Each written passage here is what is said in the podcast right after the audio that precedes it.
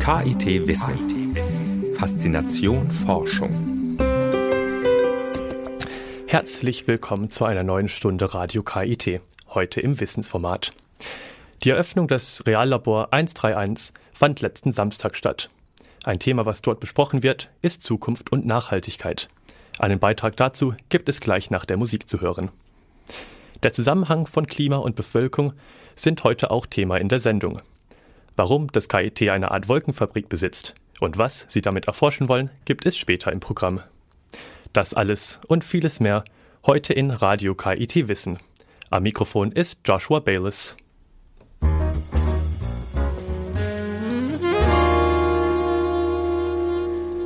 Die 104.8 Radio KIT. Am vergangenen Samstag war die Eröffnung des sogenannten Reallabors 131 in der Karlsruher Oststadt.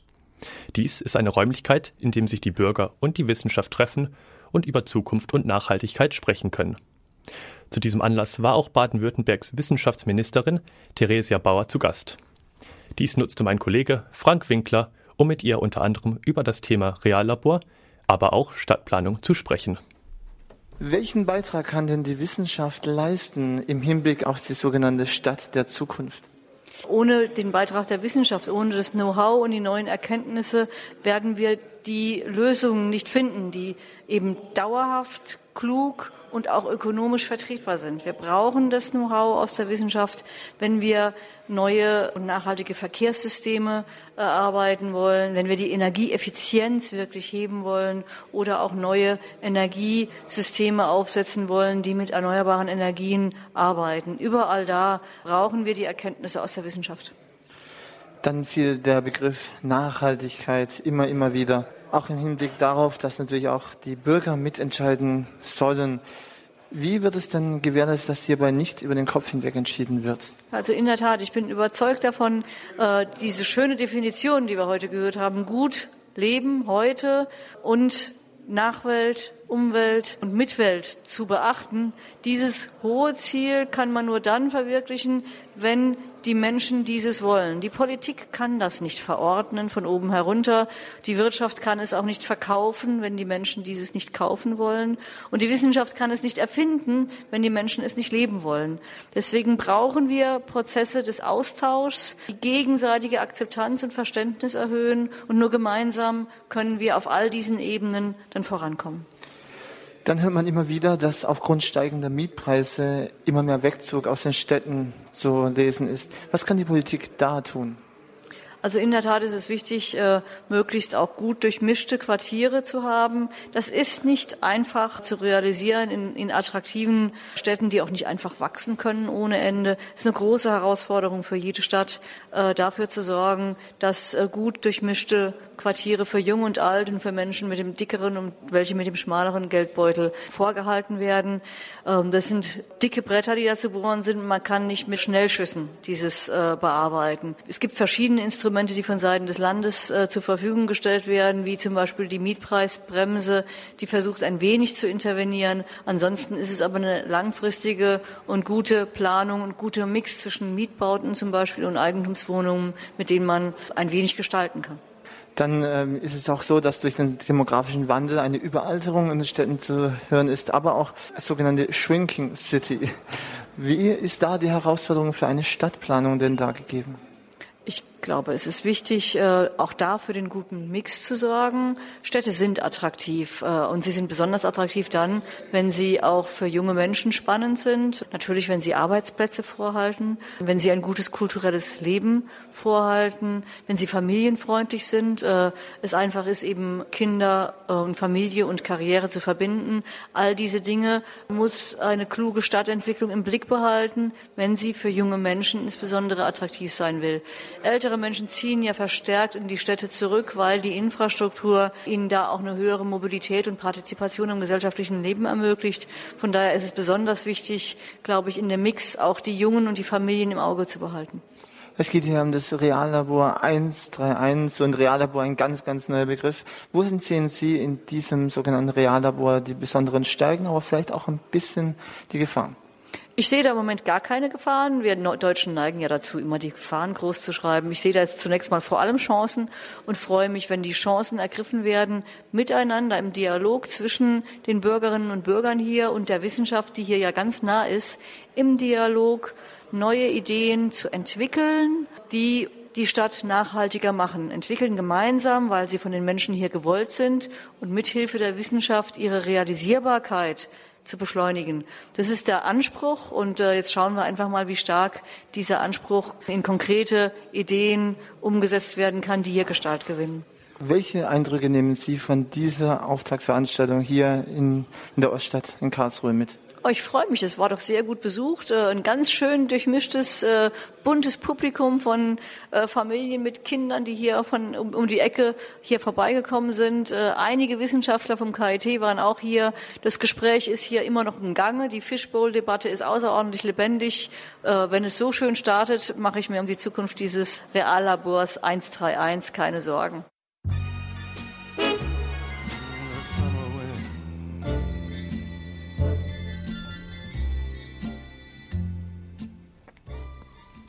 Das war Summer Wind von Frank Sinatra hier auf Radio KIT auf der 104.8. Wenn man in den Himmel schaut, kann man dort je nach Wetterlage jede Menge unterschiedliche Wolken beobachten. Blumenkohlartig geformte, bauschige Cumuluswolken oder zartfedrige Cirruswolken zum Beispiel. Unsere Fantasie deutet daraus oft Blumen, Tiere oder Gegenstände. Alles Mögliche meinen wir in Wolken erkennen zu können. Die Forscher am KIT möchten noch genauer hinschauen und den Wolken ihre physikalischen Geheimnisse entlocken. Dabei interessiert sie vor allen Dingen, welche Rolle spielen Wolken beim Klimawandel und wie lassen sich Niederschläge besser vorhersagen. Um all diese Fragen klären zu können, erzeugen die Forscher am KIT ihre Wolken kurzerhand einfach selbst in einem riesigen Kühlschrank. Katrin Kreusel hat sich das Wolkenlabor für uns angeschaut und sich mit Klimaforscher Professor Thomas Leisner unterhalten. Es ist eine ziemlich riesige Aluminiumdose, die die Wissenschaftler am Institut für Meteorologie und Klimaforschung aufgestellt haben. Zusammen mit dem gelb-grünen Außengerüst ist der gigantische Kühlschrank sogar insgesamt zwölf Meter hoch. Drei Stockwerke also und dabei rundherum fast so breit wie ein Fußballtor. Der Leiter des Instituts, Klimaforscher Professor Thomas Leisner, gibt mir eine kleine Führung durch das Wolkenlabor mit seinen verschiedenen Arbeitsstationen auf allen Ebenen. Wir gehen hinauf ins nächste Stockwerk. Hier kann man durch eine offene Tür einen Blick auf die innere Kühlkammer werfen. Heute werden hier keine Wolken erzeugt, deswegen ist es schön warm. Normalerweise müssen die Kollegen von Thomas Leisner erst dick gefütterte Schutzanzüge und Stiefel anziehen, bevor sie den Kühlschrank öffnen. Wenn Sie hier reingehen, während das läuft, ist es hier drin kalt. Mhm. Jetzt ist natürlich äh, Umbauphase, da ist es warm.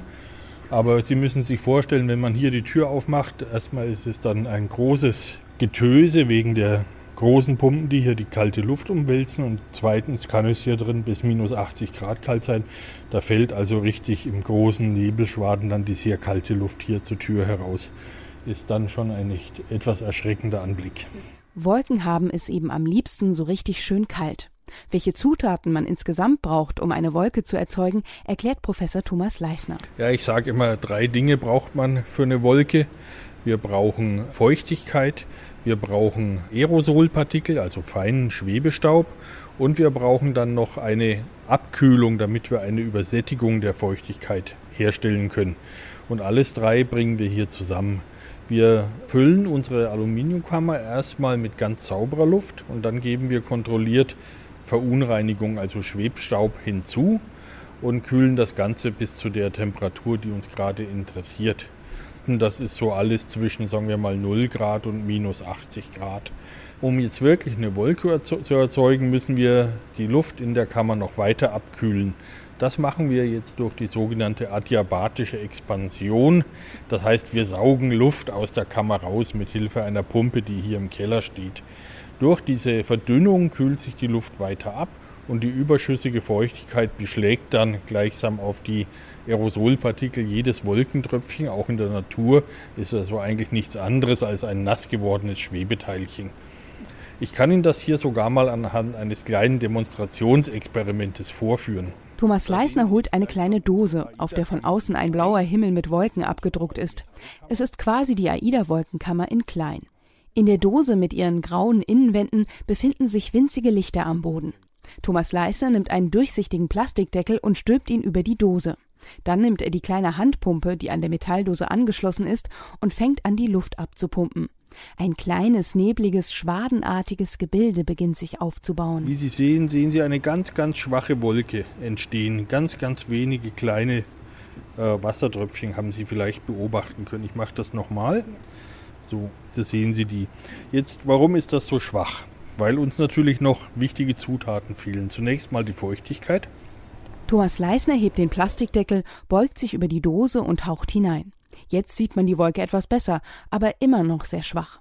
Denn es fehlen noch die kleinen Schwebeteilchen. Da mache ich jetzt mal hier welche, genau wie in der Natur auch. Werden die häufig durch Verbrennungsprozesse ausgelöst. Ich zünde also mal ein Streichholz an. Wir sehen schon Rauch aufsteigen. Das sind eigentlich viel zu viele Schwebeteilchen. Ich blase das aus. Jetzt steigt noch mehr Rauch auf und erst wenn der aufgehört hat, gebe ich den unsichtbaren Restdampf von diesem Streichholz hier rein. Und jetzt gucken wir wieder. Und siehe da, es sieht völlig anders aus. Eine dicke äh, weiße Nebelwolke ist hier drin. Sie sehen also schon, was für eine wichtige Bedeutung die Schwebeteilchen für die Wolke haben. Und das ist genau das, was wir auch an der großen AIDA-Kammer erforschen. Die Schwebeteilchen dienen als Kondensationskeime für die Wassertropfen. Alle möglichen unterschiedlichen Schwebeteilchen nehmen die Forscher am KIT unter die Lupe. Ob Ackerstaub, Pollen oder Bakterien. Doch besonders interessieren sie die Aerosole, an denen sich Eispartikel bilden. Nur sehr wenige Schwebeteilchen kommen als Eiskeim in Frage. Da ist das Eis sehr wählerisch. Es nimmt nicht jeden Partikel, sondern nur sehr wenige Partikel sind gute Eiskeime. Das sind einerseits Mineralien zu nennen, wie zum Beispiel Feldspat, das ist ein recht guter Eiskeim. Andererseits auch Dinge, wo man es gar nicht so vermutet, nämlich manche Bakterien können sehr gut Eis machen. Und das Eis ist entscheidend in der Wolke, denn durch das Eis bildet sich der Regen. Das heißt, bei uns in unseren Breiten ist jedes Regentröpfchen, das Ihnen auch im Sommer auf die Nase fällt, oben in der Wolke ein kleines Eispartikelchen gewesen. Sie müssen sich nämlich vorstellen, dass um einen einzigen Regentropfen zu erzeugen, müssen Sie das Wasser von ungefähr einer Million Wolkentröpfchen versammeln. Das machen die aber nicht freiwillig. Es stoßen also nicht eine Million Wolkentröpfchen in der Wolke zusammen. Das schafft hier nur das Eis. Das Eis hat einen, wie wir Physiker sagen, tieferen Dampfdruck als das Wasser und deswegen trocknet es wie beim Gefriertrocknen die Wolke gleichsam aus. Das heißt, es sammelt den Wasserdampf um sich herum ein und die in der Nähe befindlichen flüssigen Wolkentröpfchen verdampfen dann, weil für sie ist es plötzlich zu trocken. Und so landet das Wasser aus diesen flüssigen Tröpfchen auf dem Eispartikelchen. Das wird dadurch groß und schwer und fängt an runterzufallen. Auf dem Weg nach unten stößt es jetzt noch mit mehr Wolkentröpfchen zusammen, die auch alle festfrieren. Und so entsteht dann ein fallendes Graupelkörnchen. Das schmilzt unten wieder und das flüssige Wasser reißt von dem Graupelkörnchen ab und ist dann, wird dann zum Regentropfen. Durch die Erforschung eisbildender Schwebeteilchen werden sich in Zukunft Niederschläge besser vorhersagen lassen. Auch die neue Wolkenkammer AIDA II soll diesem Zweck dienen. Der Neubau ist bereits eingeweiht und soll so richtig ab 2017 genutzt werden. Der Vorteil bei dieser Kammer wird es sein, dass auch die Wände aktiv mitgekühlt werden. So bleiben die Wolken länger stabil.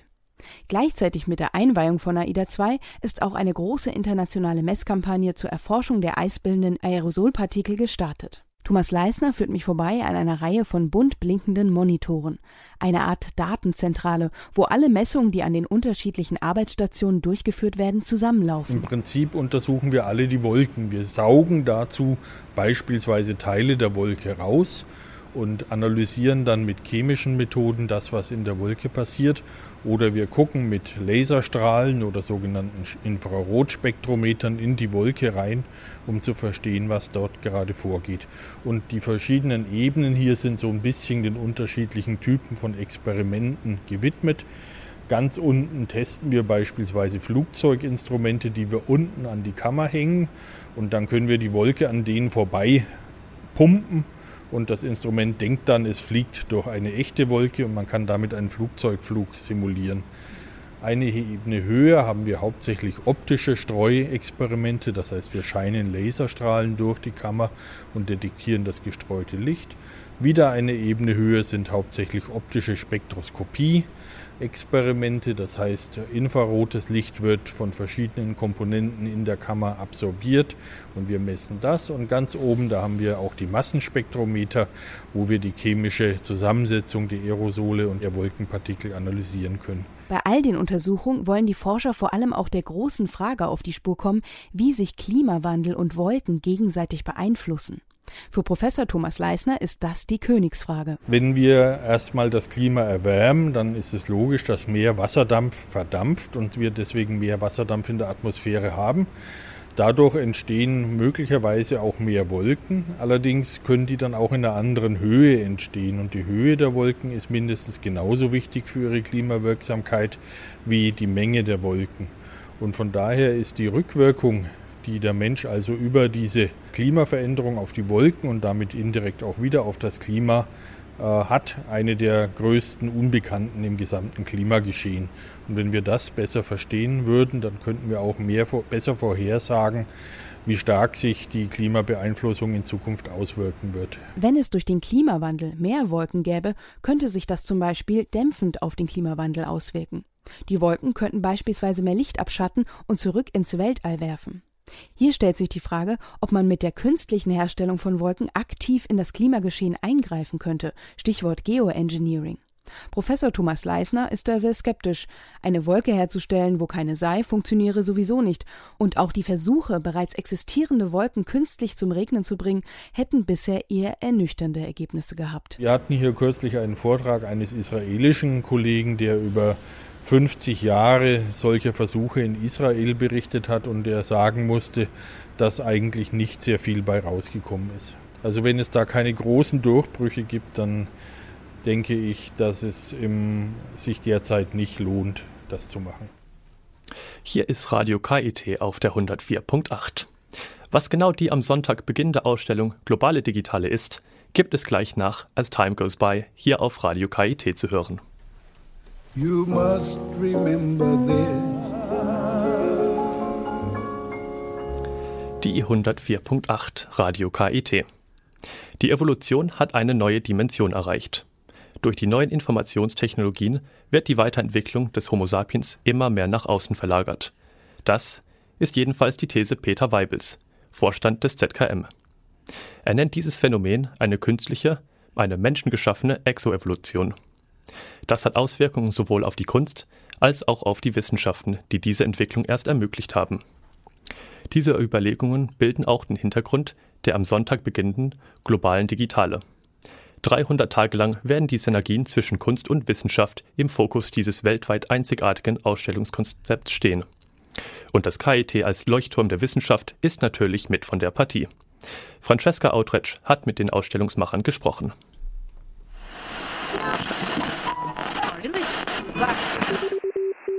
WMK funkt. Radio KIT präsentiert Beiträge des Studiengangs Wissenschaft, Medien, Kommunikation.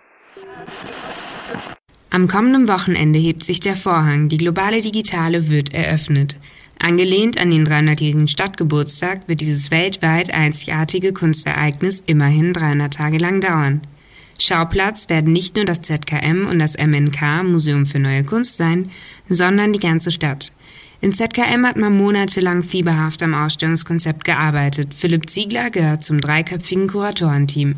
Er ist überzeugt, dass die globale Digitale ihrem Titel alle Ehre machen wird. Also das Besondere an der Globale ist wirklich, dass es eben auch diese Offenheit in sich trägt, dass es mehrere Autoren gibt, Peter Weibel, aber natürlich auch internationale Kuratoren und Philosophen wie Bruno Latour zum Beispiel oder die japanische Kuratorin Yoko Hasegawa.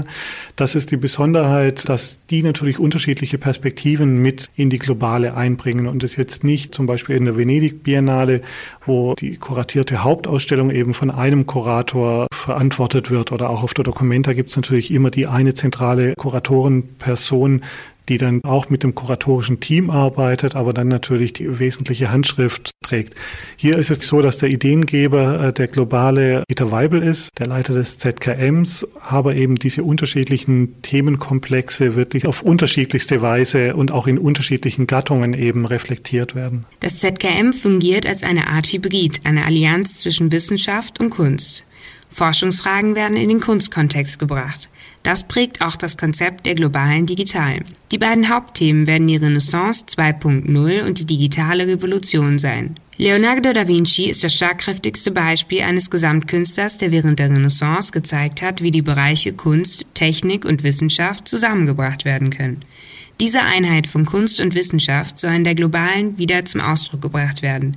Wissenschaft findet ja heute auch nicht mehr nur in den Laboren statt, wie Sabia Kief erklärt, die ebenfalls zum Kuratorenteam der Globalen gehört. Gerade wenn man sich jetzt die Ausstellung Exoevolution anschaut, die Ende Oktober eröffnen wird, aber auch vorneweg schon sicherlich die Großinstallation der Wolke, die wir dort ins Museum bringen werden. Da werden wir ganz stark im Fokus auf den Bereich Kunst und Wissenschaft sehen und auch was für einen Mehrwert man daraus gewinnen kann. Wenn es um die Synergien zwischen Wissenschaft und Kunst geht, bietet sich eine enge Zusammenarbeit mit einer Forschungshochschule wie dem Karlsruher Institut für Technologie an.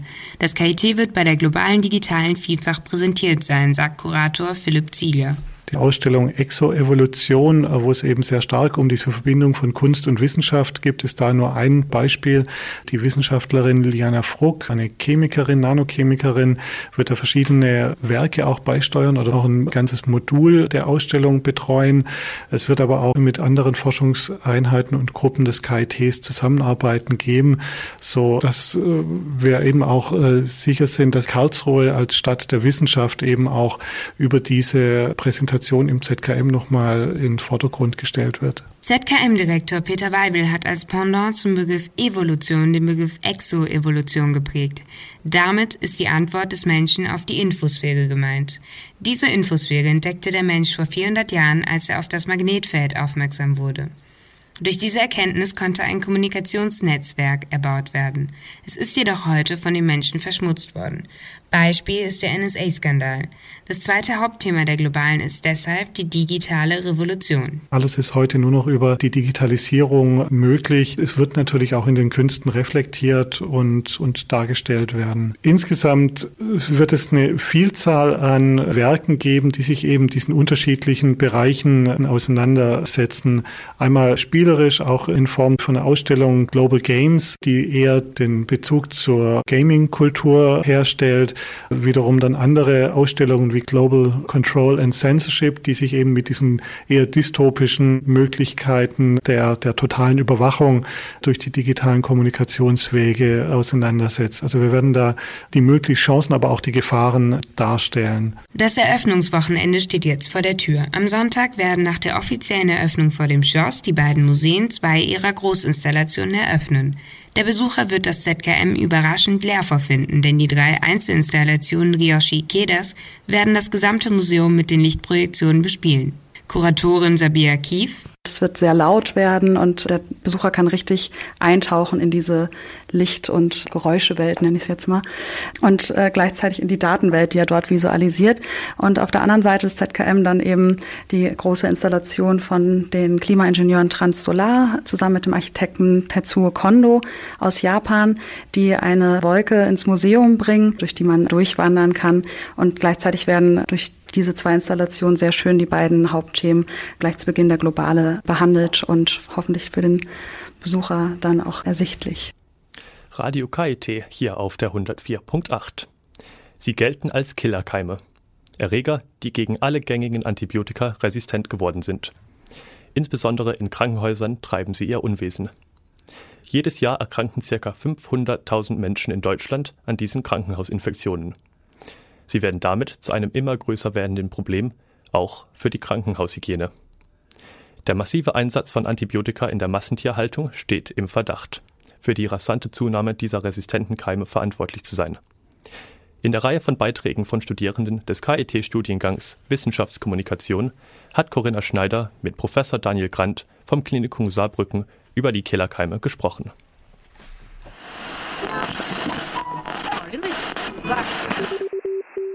WMK funkt. Radio KIT präsentiert Beiträge des Studiengangs Wissenschaft, Medien, Kommunikation. Die Entstehung und Ausbreitung von Antibiotikaresistenzen hat sich ja weltweit zu einem gravierenden Problem der öffentlichen Gesundheit entwickelt. Aber was versteht man denn eigentlich unter einer Antibiotikaresistenz? Also die Antibiotikaresistenz ist die Unempfindlichkeit eines Bakteriums gegen ein bestimmtes Antibiotikum. Nun ist nicht jedes Bakterium durch jedes Antibiotikum behandelbar, aber wenn ein Antibiotikum bei einem Bakterium, bei dem es eigentlich wirken sollte, nicht mehr wirkt, dann spricht man von einer Antibiotikaresistenz. Und was sind allgemein denn die Ursachen von Antibiotikaresistenzen? Also Bakterien können im Laufe der Zeit unempfindlich werden gegen bestimmte Antibiotika, also Resistenzen entwickeln. Das Risiko ist insbesondere dann groß, wenn die Bakterien sehr viel Gelegenheit haben, sich mit diesem Antibiotikum auseinanderzusetzen. Das ist der Grund, warum wir sagen, Antibiotika sollten nur dort eingesetzt werden, wo sie wirklich medizinisch erforderlich sind. Und gerade im Uniklinikum Kiel sind ja in der letzten Zeit Vorfälle aufgetreten, die auf resistente Keime zurückzuführen waren. Wie beurteilen Sie denn die Problematik von multiresistenten Keimen in Krankenhäusern? Ja, man muss sagen, leider ist das jetzt kein Problem, das auf die Uniklinik Kiel begrenzt ist, sondern wir haben in allen Krankenhäusern Deutschland das Problem, dass immer mehr multiresistente Keime auftreten. Das sind Bakterien, die nicht nur gegen ein, sondern gegen viele Antibiotika resistent sind. Das heißt also, bei den Patienten, die mit dem Bakterium infiziert sind, mit keinem dieser Antibiotika mehr behandelt werden können. Multiresistente Keime sind ein Problem in Deutschland, aber auch weltweit. Kann man den Anstieg der Krankheitserreger in den Krankenhäusern und Pflegeheimen dem extensiven Einsatz von Medikamenten in der Massentierhaltung zuschreiben? Naja, das ist sicherlich ein Problem des extensiven Einsatzes von Antibiotika, sowohl in der Massentierhaltung als natürlich auch in der Behandlung von Patienten, die eigentlich gar keine Antibiotika brauchen. Es ist immer wieder so, dass Patienten, die banale virale Infektionen haben, aber auch schwere virale Infektionen haben, mit Antibiotika behandelt werden, obwohl bei diesen Erkrankungen die Antibiotika gar keine Wirkung haben. Das hat ein bisschen was damit zu tun, dass der Arzt meint, dem Patienten etwas Gutes zu tun. Das hat aber auch etwas damit zu tun, dass der Patient meint, wenn er schwer krank ist, dann muss ein Antibiotikum her, auch wenn dieses, wie bei viralen Infektionen, gar nicht helfen kann. Und was meinen Sie, welche Gefahr geht von multiresistenten Keimen für den Menschen aus?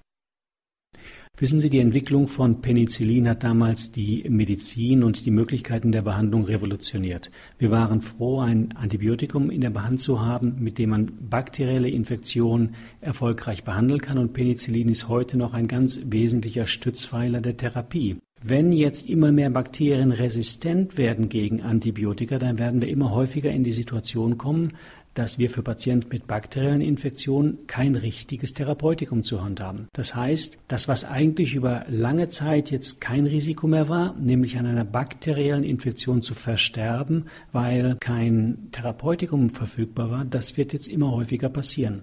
Multiresistent bedeutet nicht nur nicht mehr empfänglich für die Behandlung mit einem Antibiotikum, sondern resistent gegen viele Antibiotika und es gibt inzwischen Keime, die können wir gar nicht mehr richtig behandeln. Und gibt es schon wirkungsvolle Gegenmaßnahmen gegen multiresistente Keime in den Krankenhäusern?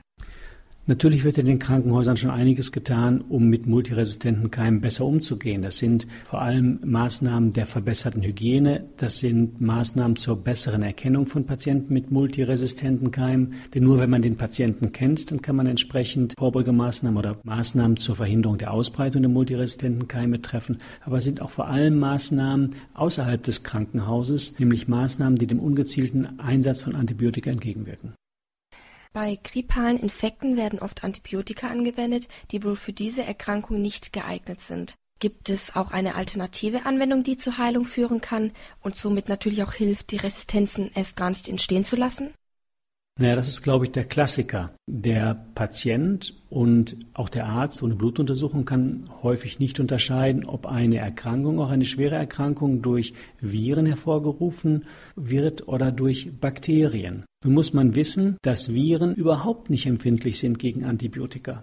Das heißt also, die Gabe von Antibiotika hat hier überhaupt keinen Effekt auf den Erkrankungsverlauf. Im Gegenteil, kann manchmal sogar noch den Erkrankungsverlauf verschlimmern. Wir haben aber das Gefühl, Arzt wie Patient, ist die Erkrankung nur ausreichend schwer, dann muss ein Antibiotikum her. Das ist eben falsch. Wir müssen lernen, und das gilt für Arzt wie für Patient, dass ein Antibiotikum nur dann sinnvoll ist, wenn tatsächlich eine bakterielle Infektion nachgewiesen oder hochgradig wahrscheinlich ist. Da ist ein großes Problem und da müssen Arzt und Patient gemeinsam dran arbeiten. Und dann hätten wir das Problem der multiresistenten Keime sicherlich ein Stückchen weit entschärft. Und zu guter Letzt, wie kann man sich denn als Verbraucher vor resistenten Keimen in Lebensmitteln allgemein schützen? Ja, ich glaube, da muss man sich vor allem vor zu großer Sorge schützen, denn letztendlich sind die Lebensmittel in Deutschland sehr sicher, viel sicherer als in vielen anderen Ländern. Sie werden gut untersucht und man kann eigentlich auch ohne Angst in deutschen Supermärkten Lebensmittel einkaufen. Das gilt natürlich auch für den Markt. Trotzdem ist es so, wir wissen von bestimmten Lebensmitteln, dass eine richtige Zubereitung, das heißt eine ausreichend lange und intensive Erhitzung wichtig ist, um Keime, die nun mal mit einer gewissen Häufigkeit in diesen Produkten sind, tatsächlich abzutöten, sodass die Empfehlung ist, neben der Tatsache nicht zu viel Angst zu haben, aber auch die richtige Zubereitung zu beachten.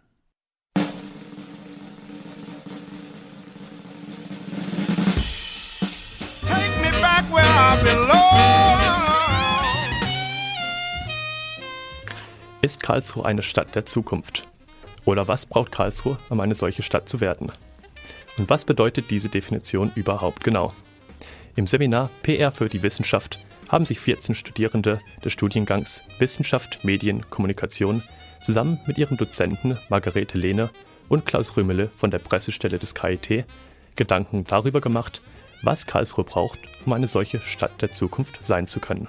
Sie haben zusammen mit Margarete Lené, ebenfalls Mitglied der Pressestelle des KIT und Pressereferentin, das Seminar Stadt der Zukunft durchgeführt und unterschiedliche Modelle einer solchen Stadt untersucht. Was genau bedeutet für Sie selbst die Stadt der Zukunft? Die Stadt der Zukunft ist für mich eine lebenswerte Stadt, durch die man sich gut bewegen kann und zwar möglichst ohne überall stecken zu bleiben, aber auch frei, also zu Fuß oder mit dem Fahrrad, dass es Ecken gibt, in denen man sich wohlfühlt. Und da könnte ich mir in Karlsruhe schon noch einen Plan vorstellen, der, wenn dann der Verkehr sich ganz neu entwickelt hat mit der U-Stramp, die dann wirklich auch Anziehungspunkte sind für Menschen, die dann in Vierteln zu Fuß unterwegs sind und sich verweilen wollen. Das heißt, ein solcher Zukunftsaspekt wären für Sie jetzt mehr autofreie Zonen. Autofreie Zonen auch, ja, aber vor allen Dingen Ecken, in denen eine Sozialstruktur ist und eine Infrastruktur auch mit Kneipen und möglichst unverwechselbaren kleinen Läden, durch die man gerne durchflaniert. Das könnte ich mir sehr gut als eine lebenswerte Stadt vorstellen. Welche Ziele haben Sie mit diesem Seminar insgesamt verfolgt? Also zum einen wollten wir ein Thema, das die Studierenden interessiert, sie ergründen lassen. Das war das eine, also herausfinden, welche Aspekte stecken in einem Thema, das sie wirklich wirklich auch beschäftigt, über das sie nachdenken. Und das zweite war, dass wir versucht haben, mit ihnen Möglichkeiten der crossmedialen Aufarbeitung oder Aufbereitung zu probieren. Und das wiederum heißt, dass die Studierenden jetzt nicht sich von vornherein auf ein Medium festlegen sollten oder mussten, sondern dass sie sagen könnten, wir versuchen das Thema in Text, in Bild, in Ton, in Bewegtbild umzusetzen und fragen uns, an welcher Stelle macht das jeweilige Medium Sinn.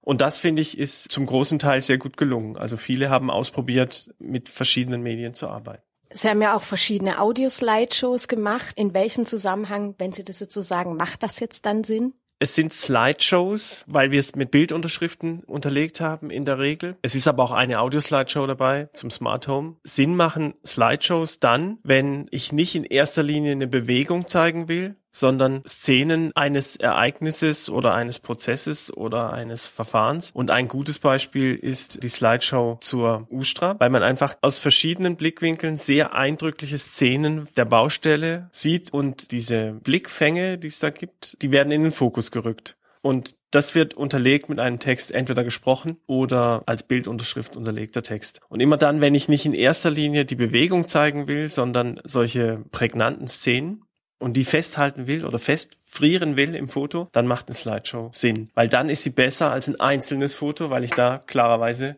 eben nur eine dieser Blickfänge habe.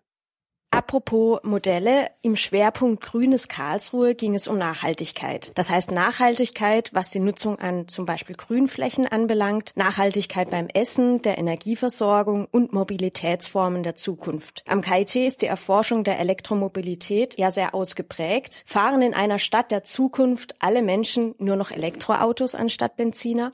Auf absehbare Zeit kann ich mir das ehrlich gesagt nicht vorstellen. Ich glaube aber schon, dass in einem Zeitraum von 20 bis 30 Jahren die Zahl der Elektromobile deutlich zugenommen hat. Aber als Fahrradfahrer weiß ich, ein ganz, ganz großer Vorteil des Fahrradfahrens ist, ich fahre an dem Punkt, an dem ich mein Fahrzeug habe, los und ich fahre genau dahin, wo ich hin will. Und mit dem Auto muss ich eben manchmal gucken, wo ist noch ein Platz frei, ich das Auto hinstellen kann. Und das ist mal weiter oder mal weniger weg oder es bringt mehr oder weniger Stress. Und ich glaube, dass die Zahl der konventionellen Fahrzeuge schon abnehmen wird, aber Fußgänger Fahrradfahrer und Nutzer des öffentlichen Nahverkehrs, die werden die dominante Rolle spielen in einer Stadt. Bedeutet nachhaltig zu essen, dass in einer Stadt der Zukunft überall nur noch vegetarische oder vegane Restaurants zu finden sind? Nein, nicht nur, aber mehr. Gehen Sie selbst dort essen? muss überlegen, in vegetarische Restaurants. Also in vegane Restaurants nicht, in vegetarische Restaurants, wenn ich mich jetzt richtig erinnere, auch nicht. Aber das, was ich einen großen Fortschritt finde, ist, dass fast jedes Restaurant eben auch eine Karte hat mit mehreren vegetarischen Speisen. Und da greife ich gerne mal zu. Ein weiterer Schwerpunkt im Seminar trug die Überschrift Intelligentes Wohnen im Alter. Unter intelligenter Technologie versteht man ja solche Phänomene wie das Smart Home am KIT. Hier lassen sich sämtliche Prozesse wie das Steuern von Wasch- oder Geschirrspülmaschine via Mausklick und Bildschirm einordnen und steuern. Macht es die Technik in der Stadt der Zukunft tatsächlich den älteren Herrschaften leichter, ihren Haushalt samt der Haushaltsgegenstände und sämtliche Abläufe besser und noch länger allein und ohne fremde Hilfe zu steuern? Also im Moment sehe ich das noch nicht als erreicht an, aber es ist ein großes Ziel und ich finde, es ist ein Ziel, das die Wissenschaft mit Ernsthaftigkeit verfolgt und das auch sehr lohnend ist. Und ich glaube, das passiert auch im KIT und das Smart Home ist dafür ein gutes Beispiel dadurch, dass die Gesellschaft sich so entwickelt, dass immer mehr ältere Menschen auch immer häufiger alleine leben werden, sind solche technischen Unterstützungen, die das alleine Leben für sie einfacher und sicherer machen, sehr, sehr sinnvoll. Und ich hoffe und bin eigentlich auch überzeugt, dass die Entwicklungen, die sich jetzt abzeichnen, wie sie zum Beispiel im Smart Home gezeigt werden, relativ bald auch in der Breite Anwendung finden können. Und das wird das Leben in der Stadt auf jeden Fall lebenswerter und zukunftsfähiger machen. Und denken Sie, dass irgendwann die älteren Menschen dann auch in so Smart Homes wohnen werden? Ich denke schon. Also ich könnte mir vorstellen, dass es auch mehr Senioren, alten WGs geben kann, die dann mit diesen technischen Geräten und dieser technischen Infrastruktur ausgestattet sind. Und dass eben der Bedarf an Pflege an Pflege durch Menschen nicht ganz so hoch sein wird. Und das wird es, glaube ich, für das Zusammenleben der älteren Menschen einfacher machen.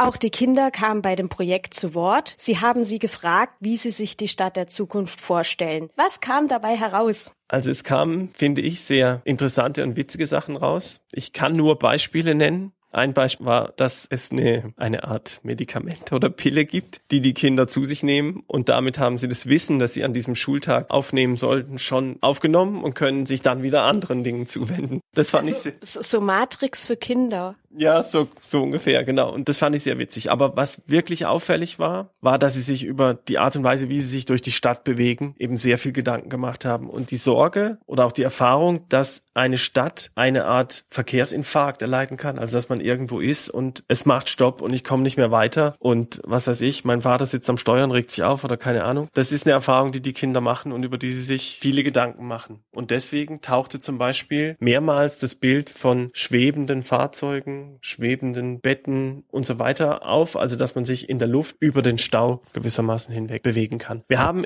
bei diesem Thema auch einen Wissenschaftler befragt und der hat sich dann Gedanken darüber gemacht, wie realistisch das sein kann. Haben Sie selbst Verbesserungsvorschläge an Stadtmarketing und Politik, wie Sie Karlsruhe zukunftsfähiger machen können?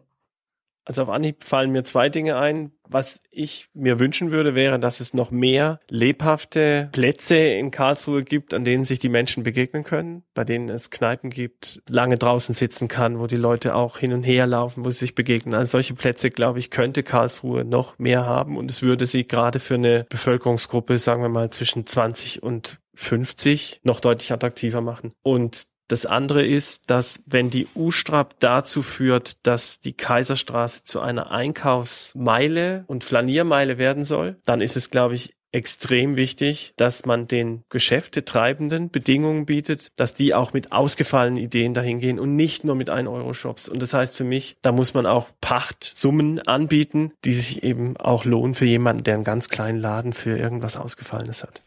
Das war Dr. Klaus Rümele im Interview mit meiner Kollegin Jennifer Walzecher über die Stadt der Zukunft und ein entsprechendes Seminar mit dem Namen PR für die Wissenschaft. Radio KIT auch im Internet. Immer aktuell informiert über Forschung und Studium am KIT. Die Themen der Sendung nachlesen, die Beiträge noch einmal hören und die Sendung als kostenlosen Podcast abonnieren. Radio KIT im Internet auf radio.kit.edu. Dass Kinder von schwebenden Fahrzeugen träumen, haben wir eben gehört. Was aber sagen die Teilnehmerinnen selbst zu der Stadt der Zukunft und welchen Beitrag konnten sie selbst im Seminar dazu leisten, dass Karlsruhe zukunftsfähig gemacht werden kann? Das erzählen uns Hanna Horstmann und Franziska Schäfer vom Studiumgang WMK jetzt im Interview. Was bedeutet für dich die Stadt der Zukunft? Die Stadt der Zukunft bedeutet für mich einfach, dass in meinem näheren Umfeld eben vielleicht Veränderungen anfallen und dann eben auch Auswirkungen auf die Zukunft haben. Also dass es nicht so bleibt, wie es jetzt ist und dass es vielleicht auch was Gutes, Neues sich entwickelt. Was war dein Anteil während des Seminars daran, dieser Stadt der Zukunft gerecht zu werden? Also direkt die Stadt der Zukunft beeinflusst habe ich jetzt nicht. Wir haben ja nur Themen behandelt, die die Stadt der Zukunft prägen werden. Und mein Beitrag war über das Bauprojekt die Kombilösung. Und da habe ich eben dargestellt, wie jetzt mit noch einer anderen Kommilitonin, wie sich eben das Bauprojekt in diesem Jahr, also 2014, 2015 entwickelt wird und jetzt zum Beispiel das Bauverfahren unter der Kaiserstraße vonstatten geht. Und wie wird sich das in etwa entwickeln? Also außer dass es überall halt Baustellen gibt, dass es immer wieder Umleitungen gibt, manchmal auch ein Verkehrschaos entsteht? Ja, also die Umbauarbeiten, die begrenzen sich natürlich nicht nur auf die Kaiserstraße, weil das, was dort gesperrt ist, irgendwo umgeleitet werden muss. Und das Bauprojekt unter der Kaiserstraße, das soll ja bis Ende des Jahres fertiggestellt werden, also die Bohrung. Und dann erfolgt ja noch der Umbau. Und parallel gibt's aber auch noch den Ausbau der Kriegsstraße mit dem Autotunnel. Und durch diese ganzen vielen Ecken, an denen eben immer was gemacht werden muss, entstehen natürlich dann auch wieder neue Ausweichshaltestellen. Und deshalb gibt's eben ständig den Umbau, den wahrscheinlich durch durch eine Sperrung hätte es das nicht gegeben, aber dadurch, dass ja so viel in der Innenstadt an Verkehr auch ist, geht es natürlich nicht, dass es alles aufgehoben wird. Inwiefern hast du neben der Teilnahme am Projekt an der Gestaltung der Webseite mitgewirkt?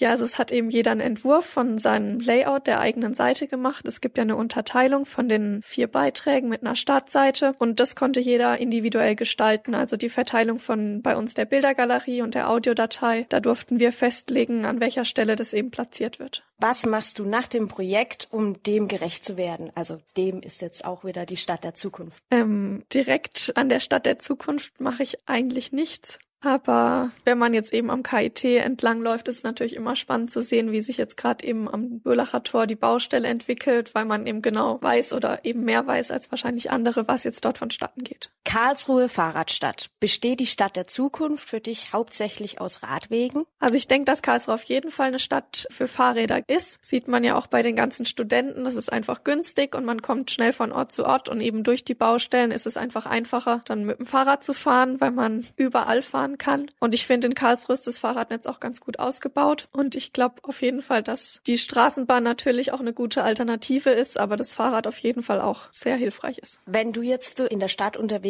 bist, nutzt du dann mehr das Fahrrad oder die Bahn, wenn wir jetzt gerade beim Thema sind? Also wenn ich nur zur Uni muss, dann fahre ich meistens mit dem Fahrrad. Aber wenn ich zum Beispiel nach Ettling fahre, zur Familie oder auch weiter weg, dann nutze ich auch viel die Bahn. Also das Studieticket, das gibt ja auch eine gute Möglichkeit und das nutze ich natürlich dann. Oder besteht sie für dich aus mehr Elektromobilen? Mit Elektromobilen habe ich mich bisher noch gar nicht beschäftigt und deshalb glaube ich, dass vielleicht jemand, der eben weitere Strecken fährt und nicht unbedingt die Bahn oder das Fahrrad nutzen kann, sich auch damit beschäftigen könnte. Oder einer Stadt mit lauter veganen und vegetarischen Restaurants, was ja so ein bisschen der Fairtrade-Style auch ist. Also ich denke, es ist auf jeden Fall momentan ein Trend, dass man eben vegan oder vegetarisch lebt. Aber ich denke, dass es ausschließlich der Fall ist, wird glaube ich nicht so sein. Ich denke, dass die bunte Mischung der Weg der Zukunft ist. Oder sonstigem, was wir jetzt noch nicht genannt haben? Ich denke, dass man weiterhin in der Natur auch sein sollte und eben nicht nur die Stadt sehen sollte, sondern eben auch das, was um die Stadt herum liegt und zum Beispiel im Schlosspark oder weiter aufs Land sich auch aufhalten sollte. Hast du selbst Verbesserungsvorschläge an Stadtmarketing und Politik, wie sie Karlsruhe zukunftsfähiger noch machen könnten? Also ich denke, es gibt viele Bereiche, die vielleicht nicht mehr ganz auf dem neuesten Stand sind, aber pauschal würde ich jetzt nicht sagen, dass, dass man da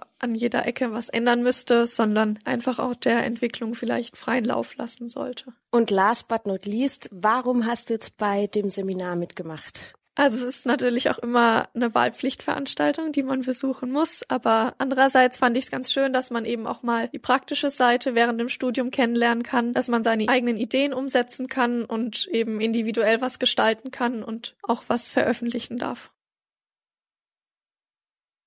Was bedeutet für dich die Stadt der Zukunft? Also die Stadt der Zukunft bedeutet für mich erstmal einen Plan oder eine Vision von einem schöneren, neueren, verbesserten Karlsruhe. Also eine Veränderung in positiver Hinsicht.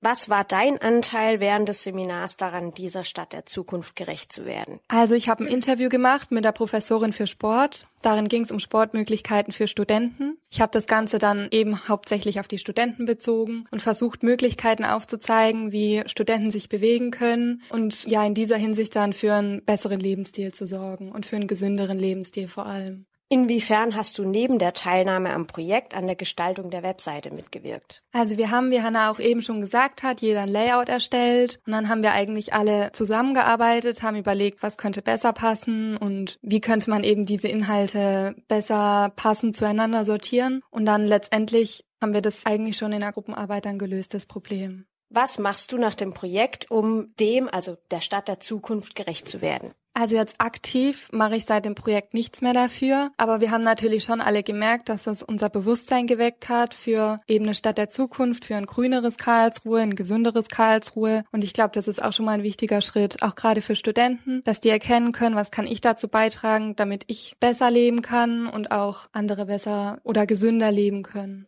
Karlsruhe Fahrradstadt. Besteht die Stadt der Zukunft für dich hauptsächlich aus Radwegen? Ich könnte es mir gut vorstellen. Ich merke auch, dass die Radwege hier gut ausgebaut sind, dass es viele Möglichkeiten gibt. Jetzt, wo auch die Straßenbahn unterirdisch gelegt wird, gibt es sicher noch mal viel mehr Möglichkeiten. Karlsruhe ist eben, eignet sich eigentlich super zum Fahrradfahren und ich habe auch das Gefühl, dass das schon immer mehr aufkommt. Um die Frage kurz zu beantworten, könnte ich mir schon gut vorstellen, ja. Wie oft fährst du selbst mit dem Fahrrad? Also ich fahre jeden Tag zur Uni und im Zentrum von Karlsruhe bewege ich mich eigentlich nur mit dem Fahrrad, außer vielleicht nachts, weil da ja auch das Studieticket gilt. Umsonst. Ansonsten klar, wenn ich jetzt außerhalb von Karlsruhe unterwegs bin, nehme ich schon die Bahn, weil das einfacher ist und mein Fahrrad jetzt auch nicht so funktionstüchtig ist, dass ich jetzt weite Strecken damit zurücklegen könnte. Oder Elektromobilen? Habe ich mich persönlich auch noch nicht mit auseinandergesetzt und habe ich ehrlich gesagt auch noch nicht in Karlsruhe jetzt bewusst bemerkt. Aber könnte ich mir auch vorstellen, ja, gerade innerhalb von einer Stadt eignen sich die ja gut. Ja, es sind ja dann keine großen Wegstrecken, die man zurücklegen muss. Und anstatt vom normalen Benzinauto kann ich mir schon vorstellen, ja. Oder einer Stadt mit lauter veganen oder vegetarischen Restaurants zum Beispiel?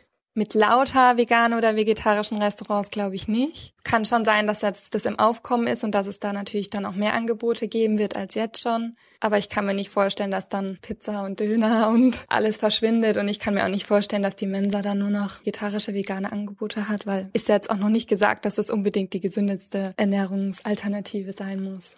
Oder sonstigem, was wir noch nicht genannt haben. Also bei der Gestaltung von Stadt der Zukunft kam auch auf, dass es vielleicht mehr Grünflächen geben könnte. Das kann ich mir vorstellen in der Stadt der Zukunft. Auch mehr Sportmöglichkeiten. Ich kann mir auch vorstellen, jetzt, wie ich gerade schon gesagt habe, wenn die Straßenbahn unterirdisch gelegt wird, dass es dann nochmal viele neue Möglichkeiten gibt, die aufkommen. Vielleicht, dass man halt einfach mehr Platz hat in der Stadt, mehr Spielplätze, mehr Sportplätze, mehr Bewegungsfreiheit einfach und mehr Raum. Hast du selbst Verbesserungsvorschläge an Stadtmarketing und Politik, wie sie Karlsruhe zukunftsfähiger machen könnten?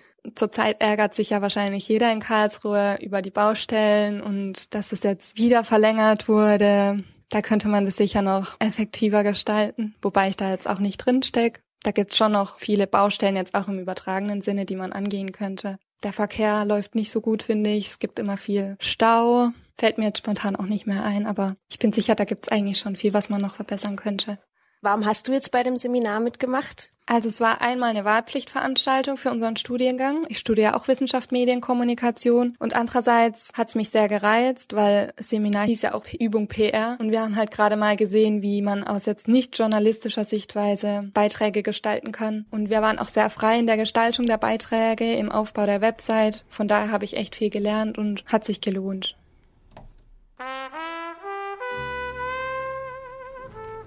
Damit sind wir auch schon am Ende unserer heutigen Sendung angelangt. Nächste Woche begrüßt euch meine Kollegin Susanne Radosavjevic mit einer neuen Stunde Radio KIT. Dann wieder im Campusformat.